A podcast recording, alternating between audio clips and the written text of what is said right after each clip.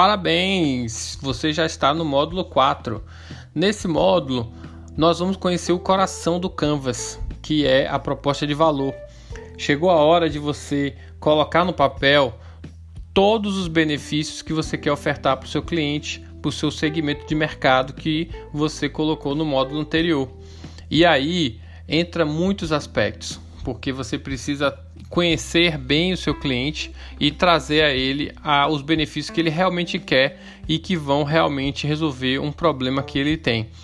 Nesse momento é importante você ser o máximo detalhista para que você coloque todos os aspectos de novidade, de performance, de design, de benefício, o que que seu produto, proposta de valor ou serviço vão resolver, como isso vai ser é, percebido pelo cliente, como ele vai interagir com o seu produto, enfim, diversas informações relevantes para a sua proposta de valor. E é claro que é importante você conhecer o processo em que as pessoas é, se motivam e, e realmente buscam as soluções. Um cliente, quando ele vem atrás de sua proposta de valor, ele não está apenas buscando um produto ou serviço, ele está buscando, no final das contas, um benefício. E isso vai estar tá muito alinhado com seus desejos e necessidades que você mapeou lá atrás no início. Se você mapeou bem, bem de forma bem apropriada, com certeza a percepção de valor vai ser muito bem acolhida pelo seu público, porque ele vai perceber que você realmente está entregando aquilo que vai ser um benefício para ele.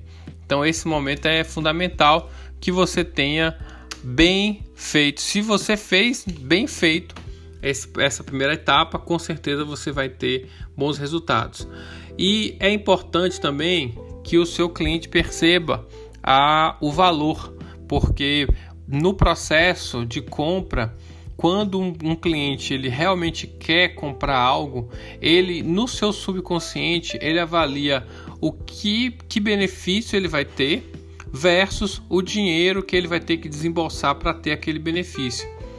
O processo de compra ele acontece quando a percepção de valor do cliente frente ao seu produto ou serviço é maior do que o dinheiro que ele está entregando. Esse, nesse momento, o cliente ele se convence de fazer a compra do seu produto ou serviço.